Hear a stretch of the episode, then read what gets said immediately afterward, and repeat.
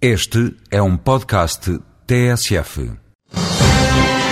Desde a década de 70 que a Europa mantém como compromisso a defesa do ambiente. No Voz Europa de hoje, o eurodeputado Miguel Portas esclarece que com o Tratado de Lisboa, objetivos da União Europeia em matéria ambiental mantêm-se.